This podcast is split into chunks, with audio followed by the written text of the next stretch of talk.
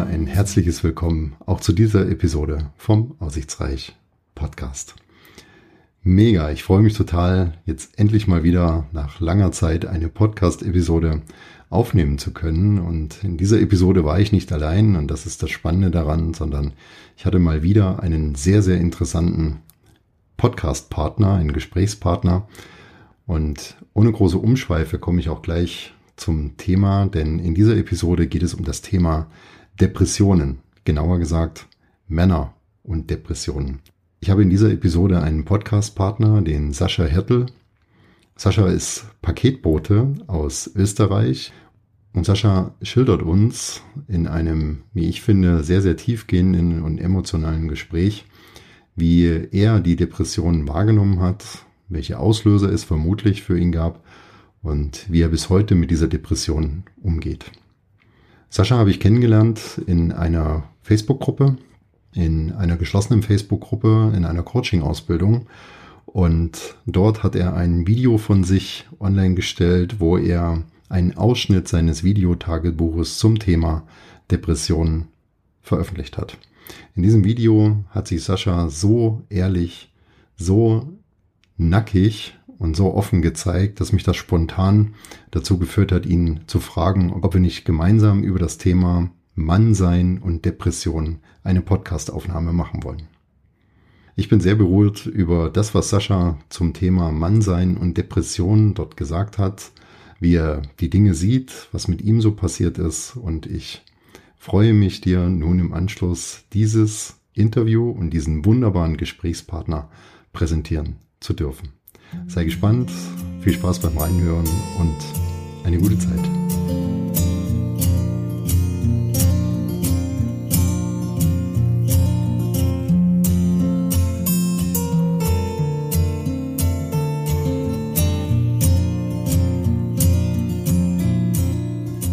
Sascha, herzlich willkommen noch einmal im Aussichtsreich Podcast. Ich freue mich über die Maßen, dass wir beide uns hier in diesem Format jetzt treffen. Für die Zuhörer möchte ich noch mal kurz einholen, wie ich dich ähm, kennengelernt habe, wie ich dich gefunden habe. Also wir machen eine gemeinsame Ausbildung und in dieser Ausbildung in einer geschlossenen Facebook-Gruppe hast du ein, ähm, in meinem Dafürhalten, das ehrlichste und offenste Video veröffentlicht, was ich je gesehen habe. Denn da hat ein Mann sich wirklich geöffnet und das hat mich total berührt, dieses Video.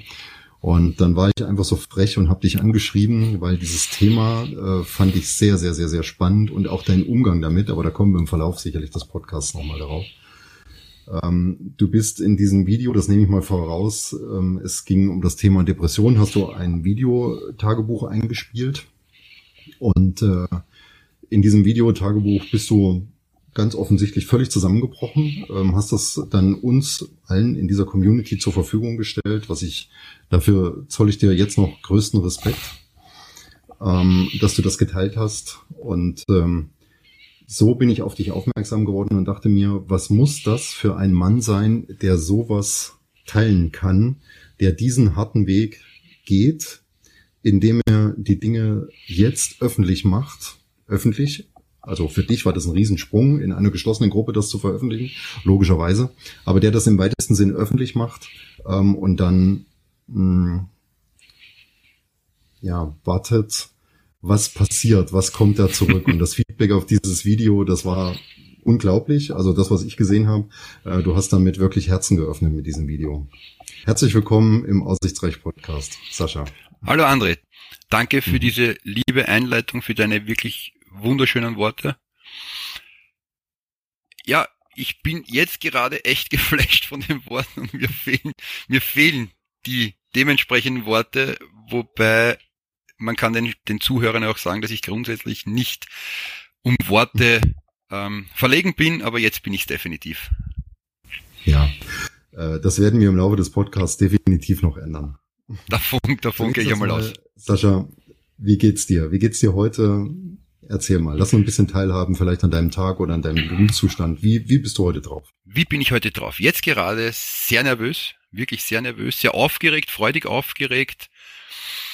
grundsätzlich ähm, ist es ein Mischmasch aus, aus mehreren Gefühlen, von himmelhoch jauchzend, dann teilweise doch zu Tode betrübt, wobei ich sage, das sind jetzt da wirklich die, die ganz extremen Ausschläge. Es befindet sich irgendwo mhm. dazwischen, denen, die kann ich aber so richtig nicht benennen. Es macht vieles, um auch für die Zuhörer das verständlich zu machen, hatten wir erst letzten Freitag und, und Samstag ja unser zweites Modul meiner Meinung nach das geilste Modul, weil ich mich darin schon seit über 20 Jahren bewege und es halt wirklich die moderne Mystik mit einschließt. Und das tut schon relativ viel mit mir, weil mhm. ich es aus neuen Augen betrachte, aus, aus neuen Gesichtspunkten mir Neues heraushole. Und das einmal alles zu verarbeiten und sich dem auch wirklich zu stellen und sich auch wirklich zu fragen, was tut das mit mir? Was tun diese drei berühmten Fragen mit mir? Das ist halt schon ein Potpourri aus Gefühlen. Aber hm. im Grunde was Geiles im Vergleich zu dem, wo ich vor über einem Jahr war. Um unsere Zuhörer nochmal mitzunehmen, wir machen eine gemeinsame Coaching-Ausbildung, die Ausbildung zum Life Trust Coach. Und die Module, von denen du gesprochen hast, das sind äh, Wochenendmodule sozusagen immer von Freitag bis Samstagabend. Und wir hatten jetzt das Modul 2, was mich auch sehr, sehr bewegt hat. Ähm, die Themen daraus, die waren so immens tiefgründig. Ähm, das habe ich nicht erwartet.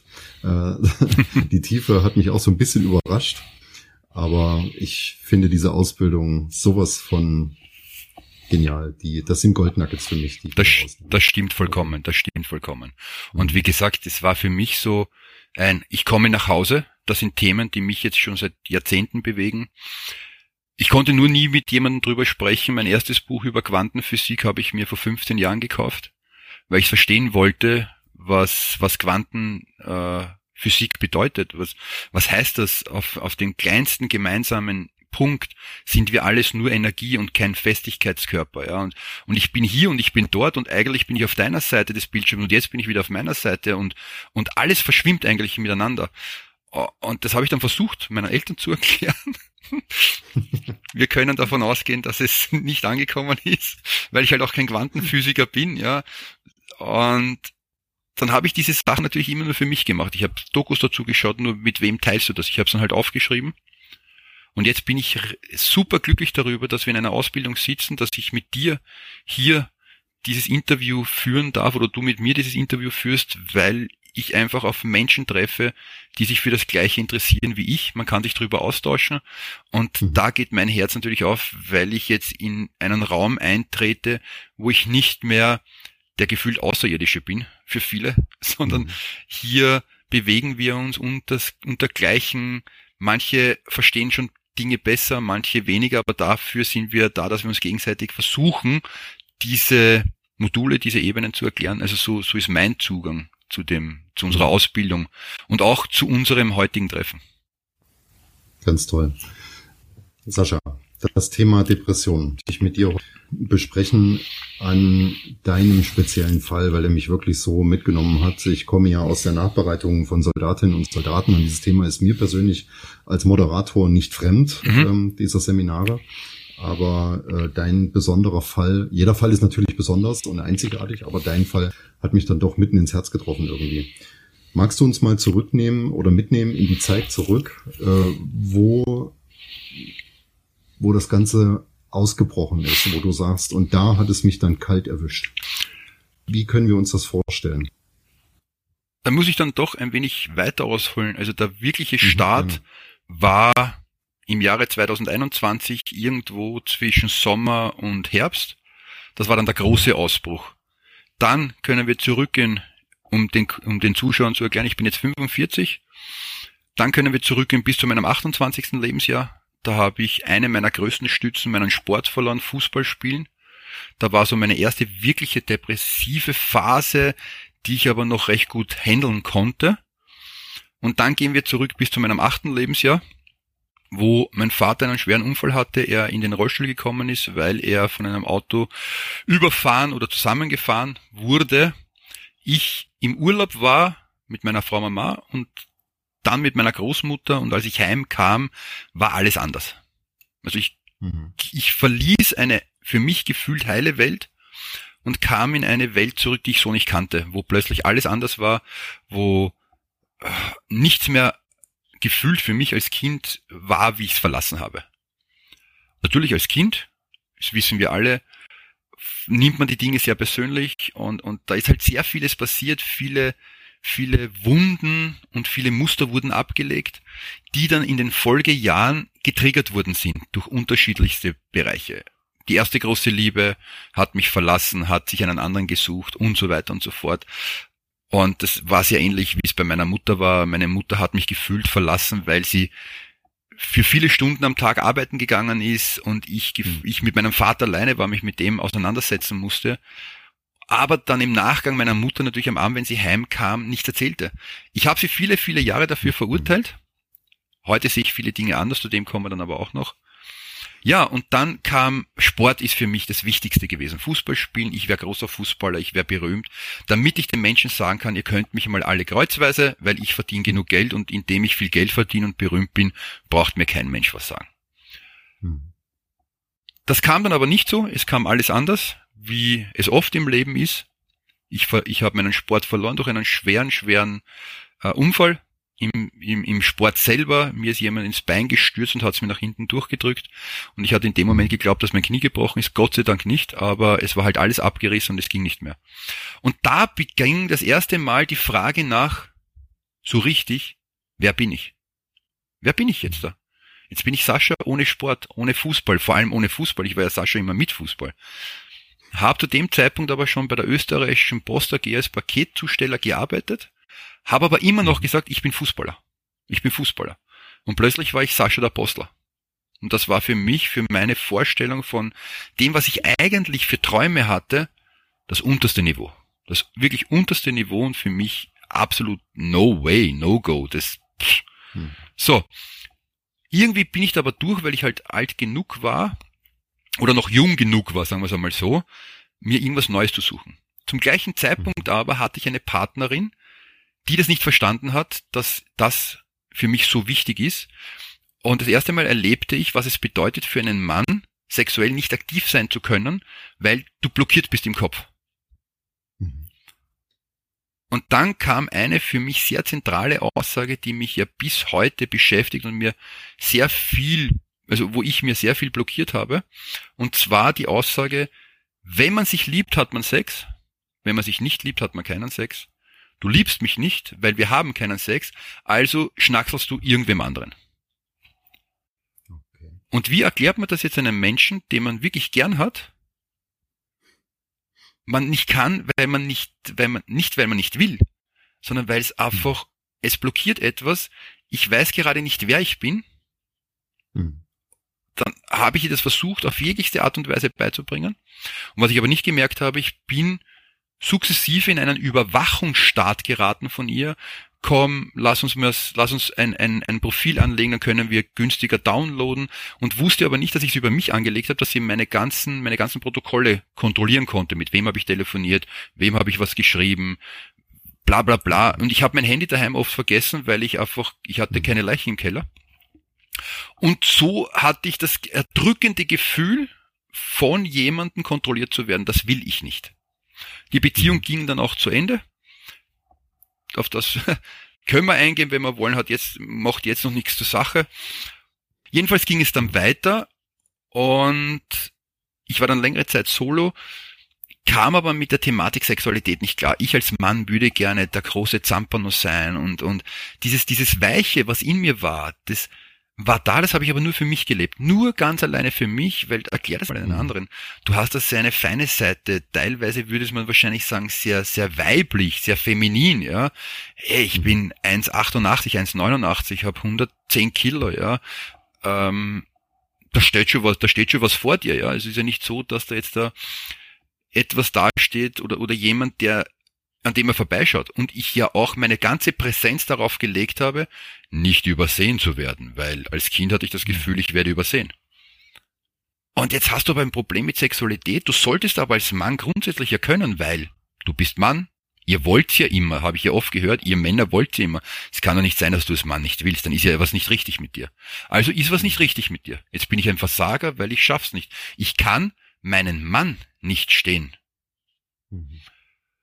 Trotzdem lebte ich und habe das versucht irgendwie zu kaschieren, habe noch mehr trainiert, habe mich noch mehr auftrainiert und war immer cool drauf, war immer eine Fackel im Sturm, immer vorangehend, ja, und immer gut drauf, immer gut drauf, immer, immer, immer das Positive im Leben sehen. Was aber dazu geführt hat, ich wollte natürlicherweise das, was dahinter ist, the dark side of life. Ich wollte einfach, ich wollte den blinden Fleck bei den Leuten nutzen, dass sie das nicht sehen. Und so kam, wie es gekommen ist, ich traf auf meine letzte Partnerin und ich kann dir nicht sagen, wie das damals war, aber ich wusste, oh mein Gott, die sieht dahinter. Nö, das geht gar nicht, das geht gar nicht. Die sieht dahinter, boah, Alter. Und das, du kennst dieses Gefühl, wenn dich irgendwas so, die stellst die Nackenhaare auf und trotzdem fühlst du dich hingezogen. Sie, sie war aber zu dem Zeitpunkt ja noch, noch äh, vergeben, also da war auch so weit gar nichts. Irgendwann trennte sie sich, das habe ich dann so beiläufig einmal mitbekommen. Ja, und dann, dann hat man sich halt dann doch einmal getroffen und hat sich angenähert und so weiter und man einfach so, okay, schauen wir mal, was draus wird. Und unterm Strich wurden dann doch über acht Jahre. Und in den acht Jahren ist sehr vieles passiert. Ich war so ein Lebemensch, so ein Gasgeber. Und doch war da jetzt ein Mensch, der mich sehr interessiert und mit dem ich sehr vieles erlebt habe, aber immer darauf geachtet habe, dass wir in einer Distanz blieben. Ich meine Wohnung, sie ihre Wohnung. Es ist meines und das ist deines. Also nie was Gemeinsames, obwohl sie immer versucht hat, mich irgendwie in die Richtung zu lenken, sagen, ich verstehe, dass du verletzt bist und ich verstehe, dass da was, das Depression und alles was, ich verstehe das. Aber gib mir die Möglichkeit, dir zu zeigen, dass ich dich so nehme, wie du bist und dass du keine Angst haben brauchst. Was ja schön ist, aber in mir hat sich etwas mit allen Händen und Füßen gewehrt und du merkst, dass du da wohin willst, aber du gehst dort nicht hin und also das, das baut sich ja auf und du rutscht immer tiefer und du merkst es ja gar nicht, dass du tiefer rutscht. Hm. Und im Endeffekt ist halt passiert, was passiert ist. Ich bin vor über vier Jahren hatte ich was mit einer anderen Frau, dazu noch meine ehemals beste Freundin zum damaligen Zeitpunkt. Was wir auch dann klargestellt haben, ist eigentlich ein Riesenplätzchen gewesen, was wir da gemacht haben. Lassen wir es so sein, wie es ist. Und es ging auch lange, lange Zeit gut, sagen wir es einmal so, bis an einem Zeitpunkt, wo halt Corona kam, alles explodierte, ihr Bruder, mein ehemals bester Freund, auch Beziehung zu Ende von jetzt auf gleich und mit seiner Schwester viel interagiert, die ebenfalls solo war zu dem Zeitpunkt, sich nach über 18 Jahren schon davor von ihrem Mann getrennt hat.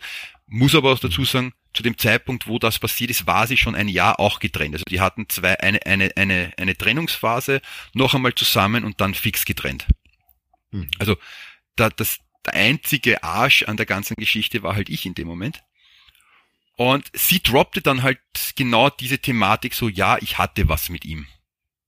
Und in dem Moment brach natürlich alles auseinander, weil meine, meine einzigen zwei Freunde, die ich, mit denen ich über solche Themen reden konnte, über das, was wir jetzt sprechen, waren plötzlich weg. Das war für mich ein No-Go, das war für mich ein Verrat.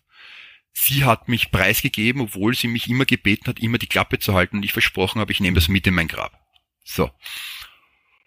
Ja, jetzt war das weg. Wie erklärt man das, dass man in seinen besten Freunden nichts mehr spricht? Hm.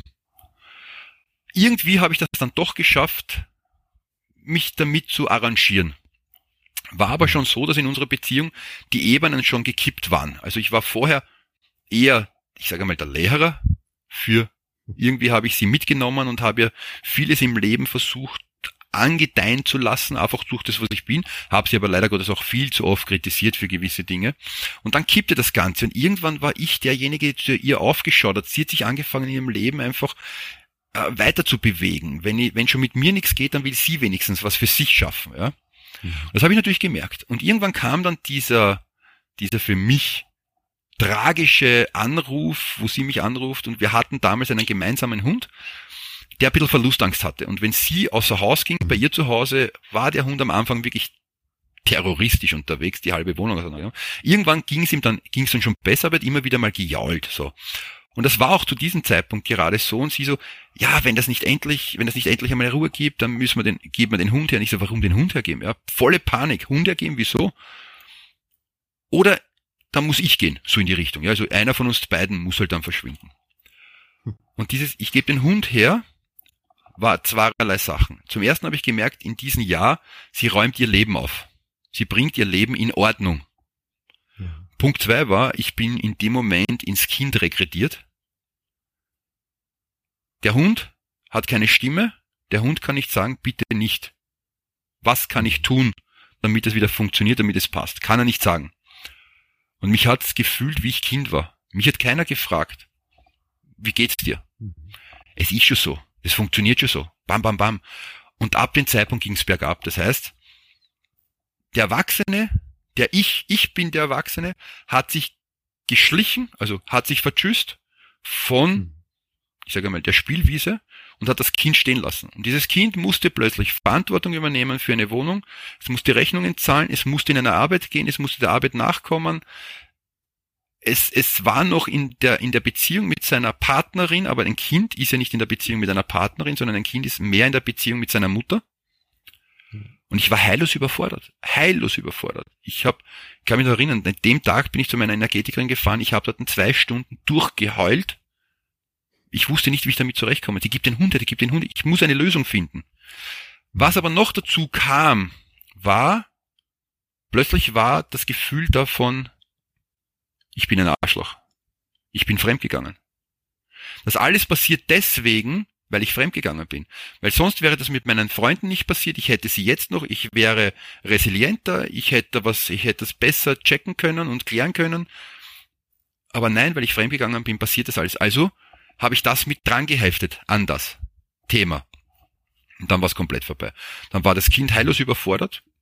Es mag jetzt vielleicht für den einen oder anderen eher spinnerisch klingen, wenn ich von einem Kind spreche, aber ich habe mich echt so gefühlt, es war wirklich so, ich hänge in dem Rockzipfel meiner Mutter.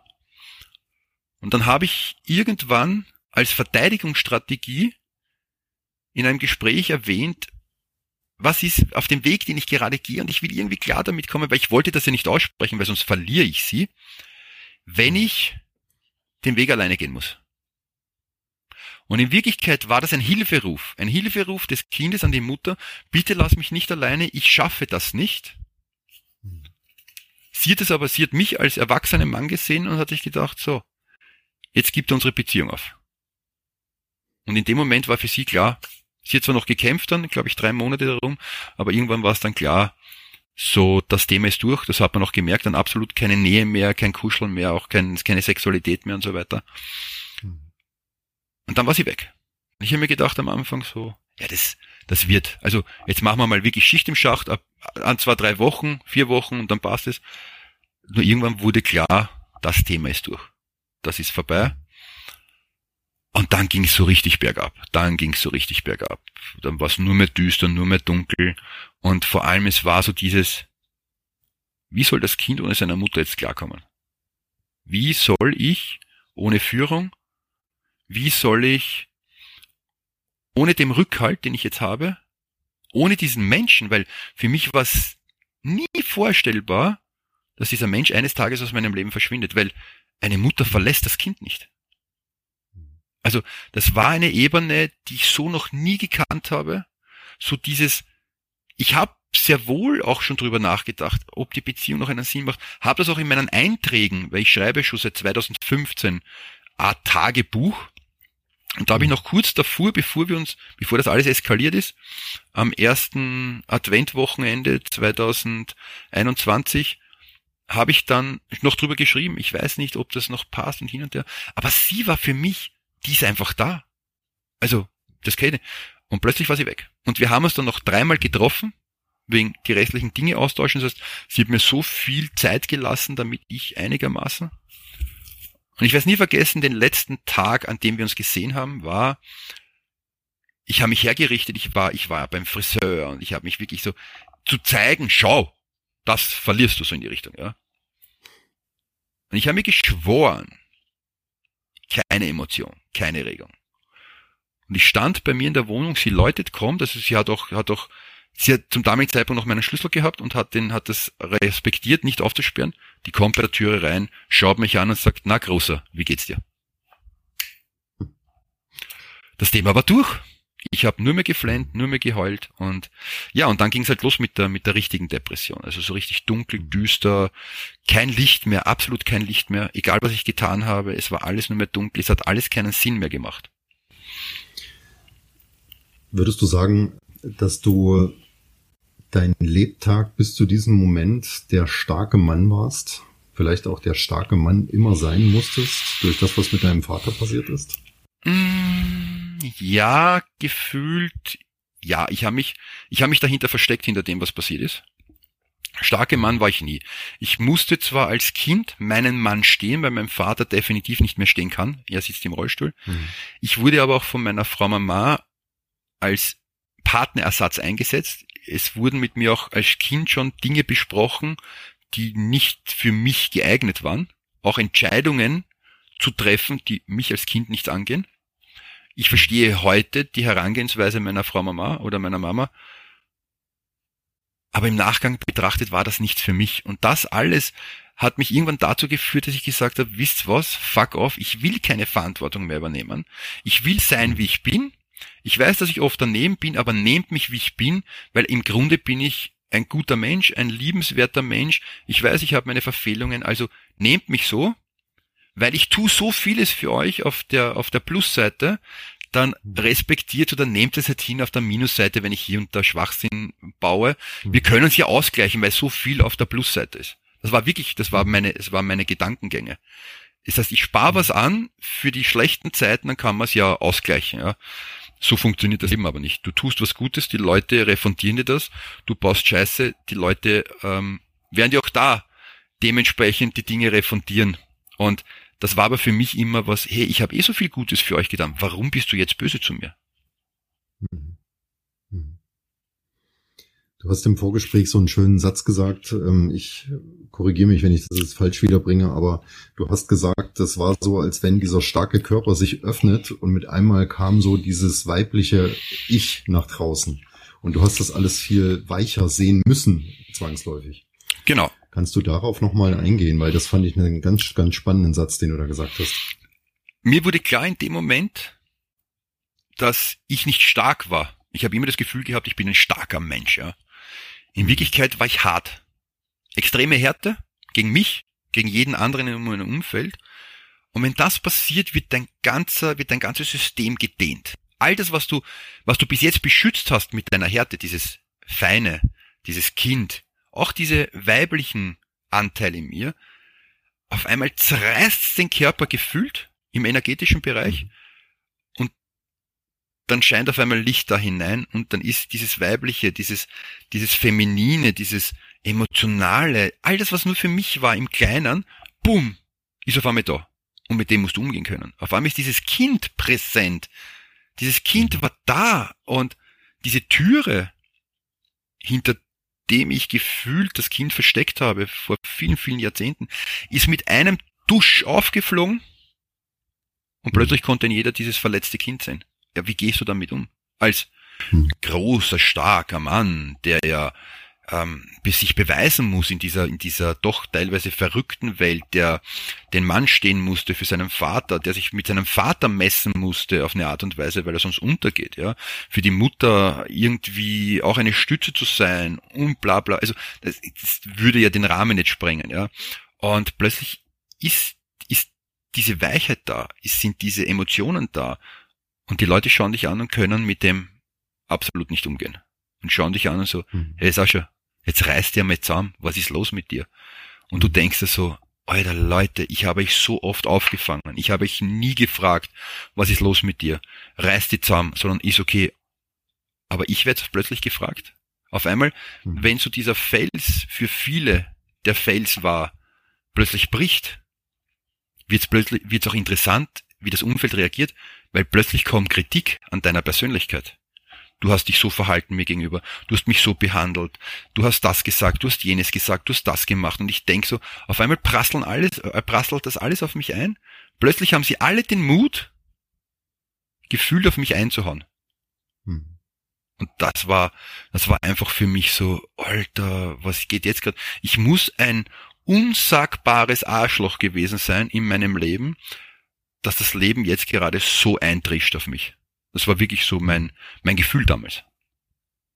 Den großen, starken Sascha, äh, den gab es zu dem Zeitpunkt nicht und plötzlich dachten die Leute, sie können dir das widerspiegeln, so wie es jetzt in dem Moment, also wo du schwach und verletzlich bist und selber Hilfe brauchst, ähm, dann kommen die Leute natürlich nicht auf die Idee, die Handreichung zu machen, sondern im Gegenteil.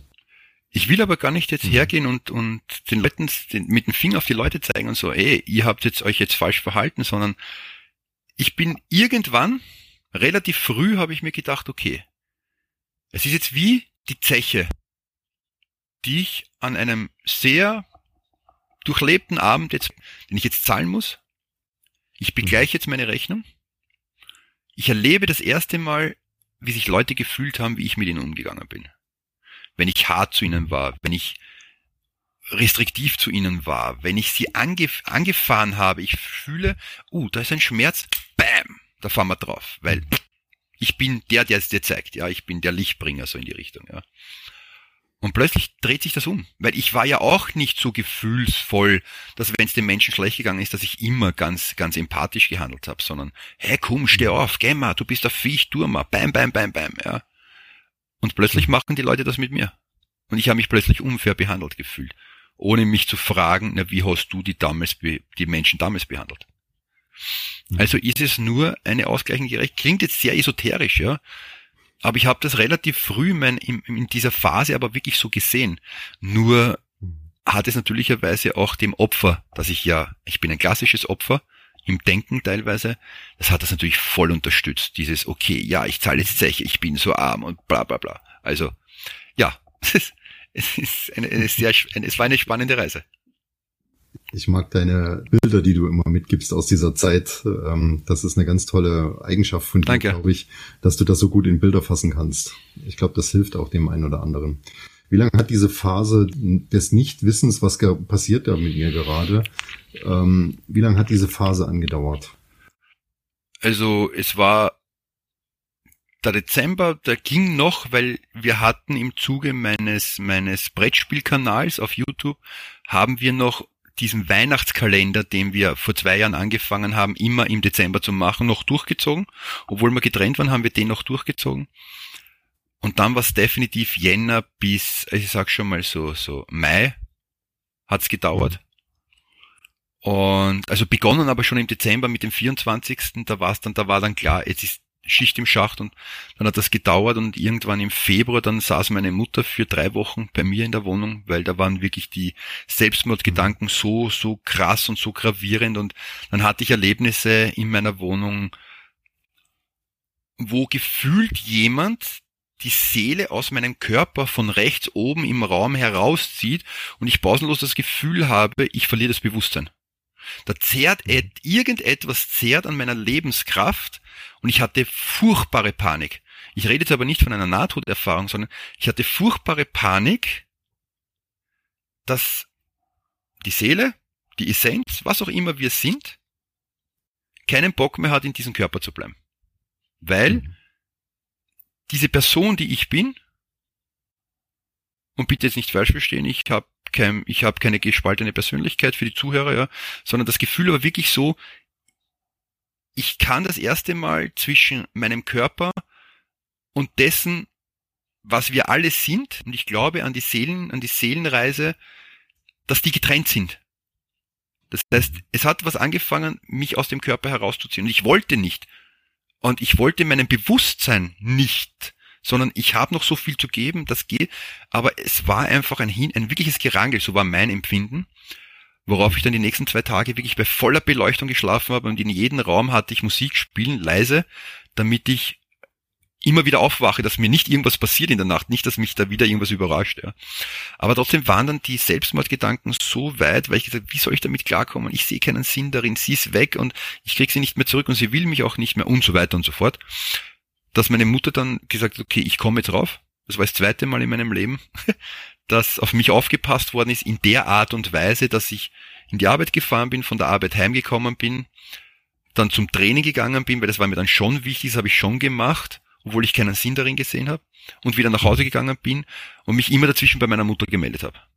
Das war als, als Jugendlicher so nach meiner ersten verlorenen großen Liebe und jetzt das zweite Mal. Und das ist natürlich mit ja, 44, fast 44, ein Wahnsinn, wenn deine, wenn deine Mutter auf einmal da sitzt, kocht für dich, putzt für dich, räumt zusammen und du denkst dir, ich sehe im Spiegel einen großen erwachsenen Mann und gefühlt bin ich aber ein kleines Kind, das gerade froh ist, dass die Mama da ist und ich krieg das in meinem Kopf nicht zusammen. Ich krieg die Bilder, die ich habe, nicht mit meinem Gefühl überein. Da steht ein erwachsener Mann vor mir. Wer, wer ist das oder wer bin ich? Warum sehe ich mich nicht in dem Spiegel? Und das war, das war wirklich eine, eine wirde Zeit, eine ganz, ganz heftige Reise. Also, und irgendwie habe ich dann immer wieder mit dem Spiegel gearbeitet. Warum sehe ich mich nicht? Warum sehe ich mich nicht? Warum sehe ich mich nicht? Und daraus habe ich dann meine, meine sogenannte Spiegeltechnik entwickelt, für mich persönlich. Einfach mit einem mhm. Spiegel zu arbeiten. Immer wenn es mir am schlechtesten gegangen ist, habe ich mir einen Kosmetikspiegel hergestellt und habe hineingestarrt. Und habe drauf geschaut, was mhm. zurückstarrt. Und irgendwann war dann dieser kleine magische Moment, wo plötzlich dieses Kind zurückgeschaut hat. Aber in der Kombination mit dem Erwachsenen. Mhm. Plötzlich waren beide da. Und beide waren zum gleichen Zeitpunkt vorhanden. Und das würde ich jetzt so als den, den, den Switch mhm. sehen. Also das war irgendwie so, auch von, von meinen Gefühlen und von dem, wie ich dann geschrieben habe. Zu dem Zeitpunkt habe ich ja dann schon meinen, meinen Videovlog gemacht für mich selber, also Tagebuch, mhm. Videotagebuch geführt. Und da habe ich dann gemerkt, auch von dem, wie ich spreche, ich sprach nicht mehr von Tod, Tod, Tod, was ich schon Jahre davor immer gemacht habe. Ich habe nur von Tod, Krankheit, Angst, Panik und so geschrieben. Und in meiner größten, in meiner größten Dunkelheit habe ich angefangen, von Hoffnung zu reden und zu schreiben. Mhm. Ich will noch was, ich weiß nicht wie und es macht alles keinen Sinn und es erfüllt mich eigentlich nicht. Und sterben wäre das einzig Richtige jetzt da, weil dann ist es vorbei. Mhm. Und dann war so dieser Teil, der gesagt hat, hey, du willst 96 werden. Alter, reiß dich zusammen, ja. Und dieser, dieses, diese, ich sage mal, dieser Kampf, der steht bis heute an. Immer wieder mal. Auch heute, hm. zum Beispiel in der Früh, hatte ich wieder so eine Auseinandersetzung mit mir selbst. Ich möchte noch mal ein Stückchen zurückgehen, ja. äh, noch mal auf unser Vorgespräch. Und äh, dort hast du davon gesprochen, dass du in deinen tiefsten Downphasen so eine Safe Zone hattest ähm, so ein Safe-Raum, wahrscheinlich auch auf die Arbeit bezogen, dass du dort die Möglichkeit hattest, dich rauszunehmen. Kannst du das nochmal so ein bisschen erläutern für unsere Zuhörer? Gerne, gerne.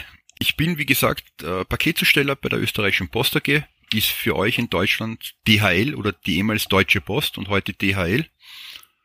Und ich bin jetzt heuer wären es 20 Jahre, dass ich in dem Unternehmen tätig bin. Und ich bin dankbar dafür, ich habe eingangs gesagt, ich bin nur Postler, wo ein, ein, ein groß, das größte, die größte, ähm, die größte, schlimmste Erfahrung für mich, die ich je machen konnte. Heute kann ich mit Stolz da sitzen und sagen, ich bin dankbar dafür, ich bin stolz darauf, das zu tun, was ich tue. Hm. Und durch das ich so lange schon dort bin und über und jetzt 19 Jahre, damals waren es 17 Jahre oder 18 Jahre letztes Jahr, immer den gleichen Teil betreue, sind auch schon gute Bekanntschaften, Freundschaften entstanden. Menschen, denen ich schon geholfen habe, wenn es ihnen schlecht gegangen ist. Mhm. Und dann kam so vieles zurück. Die Menschen sahen mir an, dass es mir wirklich nicht gut ging, weil das Leuchten aus den Augen weg war. Es war dieses, dieses Lächeln, dieses, war, es war gekünstelt. Man hat gesehen, es fällt mir schwer. Und plötzlich haben mich Leute zur Seite genommen und haben gesagt, was ist los? Und dann brechen aus dir halt die Tränen heraus, ja, und du warnst ja. und erzählst ihnen und ja, ich bin so ein Arschloch, ich bin fremdgegangen und ich habe dadurch meine Beziehung geschrottet. Und die Leute fangen dich zu fragen an. Und die dröseln das aber auf dann auf einmal für dich und so, naja, aber ist deine Beziehung wirklich an dem, an dem Punkt gescheitert, weil du fremdgegangen bist? Oder war das nicht vielleicht schon viel früher ein Zuwenden zum Abgrund, ein Hindriften zum Abgrund und mhm. das scheinbar halt nur leider Gottes ein Mitbringsel dessen, ja. Mhm. Und das hat mir sehr geholfen, weil ich dann immer wieder gerne, ich bin gerne in die Arbeit gegangen und dann wieder heim. In die Arbeit und wieder heim. So, mhm. arbeiten geht. Das sind meine Leute, da kann ich mich fallen lassen ein bisschen. Und da, da gibt's mittlerweile so meine Anlaufpunkte, so, hey, ich bin heute wieder da, können wir wieder quatschen. Und daraus haben sich jetzt wirklich sehr, sehr enge Verbindungen auch äh, gebildet, die ich bis heute schätze und, und, und wirklich ehre, weil es einfach nicht selbstverständlich ist. Es ist nicht selbstverständlich, dass viele, dass viele Menschen dir so entgegenkommen, dich so unterstützen, weil du eigentlich nur im Boote bist und die Menschen aber mittlerweile mehr in dir sehen als nur einen Boten, der ihnen was bringt, ja, sondern du gibst Menschlichkeit. Und gerade in der Zeit von Corona waren wir als, als Paketzusteller doch manchmal sehr elementar wichtig, ähm, um die Verbindung nach draußen zu sein. Mhm. Und das war für viele Menschen ganz, ganz wichtig und das haben sie mir in der Dankbarkeit dann zurückgegeben. Also es war schon irgendwie, Corona hat sehr vieles verändert, auch in meinem Leben, und hat mir aber zuerst die Möglichkeit gegeben, noch engere Bande zu knüpfen, die, die mich dann auf eine Art und Weise wie ein Fallnetz äh, aufgefangen hat. Das war der Safe Zone oder die, der Sicherheitsraum, mhm. den ich in dem Vorgespräch halt benannt habe. Denkst du, dass das für dich ein kleines Erfolgserlebnis war, dass du weiterhin arbeiten gegangen bist? Denn ich höre ganz oft, dass äh, viele verständlicherweise aufgrund ihrer Depression äh, erstmal ihre Tätigkeit nicht mehr nachgehen können. Ja, aus unterschiedlichen Gründen heraus, aber oftmals auch gleich, äh, ich habe eine Depression, ich kann jetzt nicht mehr. Ja, ähm, aber bei dir höre ich ja ganz klar raus, dass das dir gut getan hat. Definitiv, definitiv. Also es ist so der Punkt gewesen, dass ich mir am Anfang das gar nicht vorstellen konnte, wie soll das Kind arbeiten gehen? Also ich bin heillos überfordert auch mit dem und vor allem, ich will denen ja nicht zeigen, dass es mir schlecht geht. Das ist mhm. no way. Für mich war halt die Frage, ich habe mir, ich habe mir schon am, ganz am Anfang, dann habe ich meine Chefin angerufen und gesagt, es geht nicht. Ich habe mich dann krank schreiben lassen. Und dann war die Frage, ist es eine Depression? Ist es eigentlich nur ein, okay, ich bin down, ja? wie auch immer ich es bezeichne, es war es eine depressive Phase, eine depressive Welle, waren es Angstzustände, Panikzustände. Es ist wurscht, es war irgendetwas psychosomatisches. Ich habe es dann halt über mit dem Überbegriff Depression halt dann bezeichnet, weil ich das erste Mal das Gefühl hatte, ich kann mir nicht vorstellen, dass es da eine Zukunft gibt, die schön sein kann, die toll sein kann. Und ich habe dann versucht, irgendwie herauszufinden, was ist das? das läuft meistens alles unter depressiven Zuständen, Depression, wie auch immer, ja. Hm. Und was mir aber geholfen hat, war meine Extrovertiertheit und der Punkt, dass ich eigentlich schon sehr selbstverliebt bin. Und ich mich in den Spiegel geschaut habe und gesagt habe, so, willst du ehrlich aufgeben? Willst du, dass die Leute dich jetzt wirklich down kriegen? Willst du, dass man irgendwann einmal sagt, er war ein lieber Mensch, aber er hat halt nicht gerafft. Ist es das, was du willst, was von dir überbleibt? Und dann bin ich halt raus und habe mir gedacht, okay, ich bin der Starke, ich bin der, so. Und dann waren eben die ersten Momente und dann wollte ich wiederum nicht.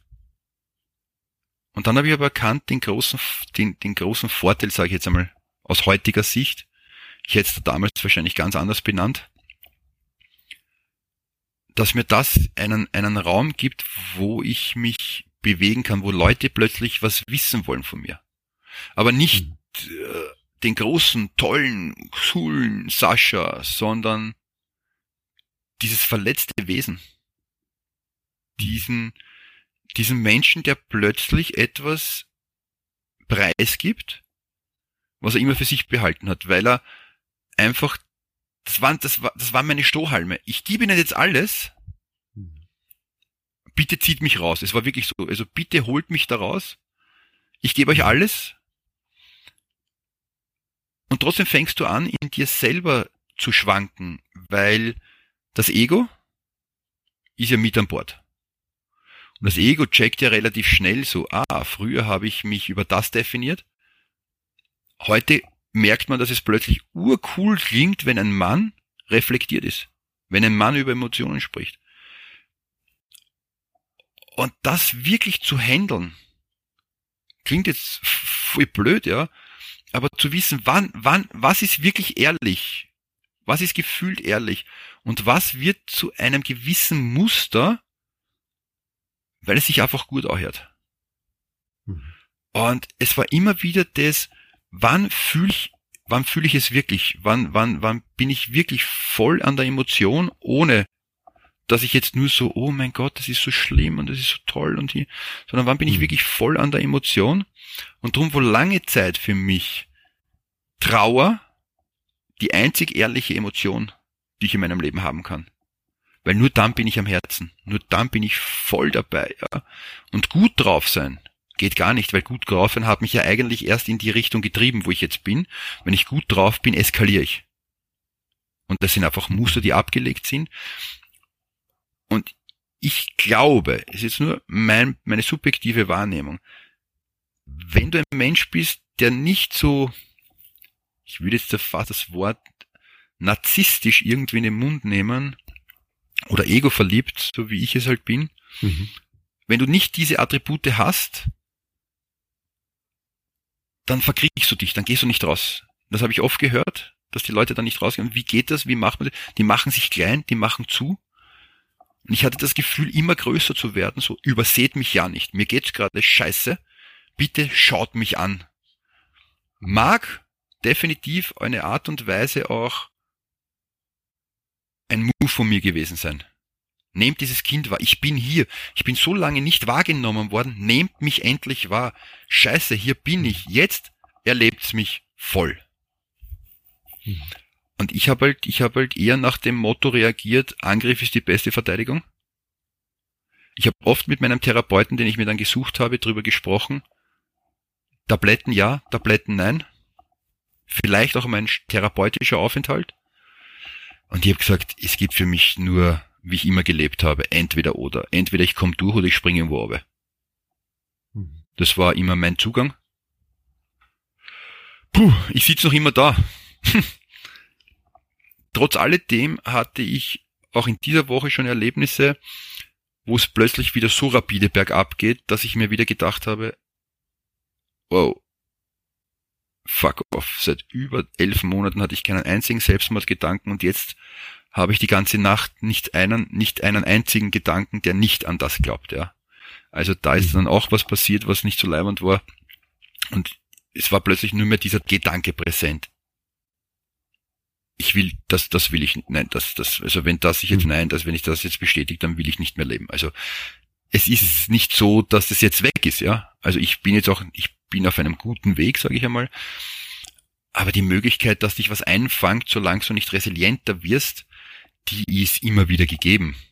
Und wie gesagt, mhm. ich verstehe auch heute, warum Menschen so lange darin sind, warum Menschen oft nur mit Medikamenten durchkommen Mhm. Und ich will auch nie wieder in meinem Leben, habe ich davor nicht gemacht, aber ich habe mich oft gewundert, aber heute würde ich keinen Menschen mehr irgendeiner Art und Weise, wie soll ich sagen, mit Unverständnis begegnen. Für das, was er mir mitteilt, weil es ist sein persönliches Empfinden. Ob ich das jetzt so empfinde, ob Hörer das jetzt nachvollziehen können, sich denken, oh mein Gott, was rettet denn? Das ist ja möglicherweise, ich habe auch Depressionen, ich, ich, ich, ich, beim, es ist bei jedem unterschiedlich und trotzdem ist es dasselbe. Ja. Und jeder geht anders damit um und vielleicht hatte ich das Glück, eine, eine leichte Depression oder depressive Phase zu haben und andere haben es ganz, ganz viel, viel schlimmer, ja. Und bei denen geht's noch tiefer. Vielleicht gibt's bei mir noch eine Ebene drunter, und vielleicht kam er dich von da gar nicht mehr raus, ja. Ich weiß es nicht, ja. Ich kann aber nur von dem sprechen, was ich erlebt habe. Und so habe ich das erlebt, so habe ich das wahrgenommen. Ist es, ist es richtig oder ist es wahr? Ja, meine subjektive, für einen anderen ist es vielleicht nicht wahr, ja. Aber ich weiß heute, dass ich nicht mehr reagieren werde mit Unverständnis oder mit Kopfschütteln, so, was erzählt er denn? Sondern einmal zuerst anzunehmen, das ist einfach so, weil er es so fühlen, so wahrgenommen hat. Wow. Tolle Lehre, die du uns da mitteilst.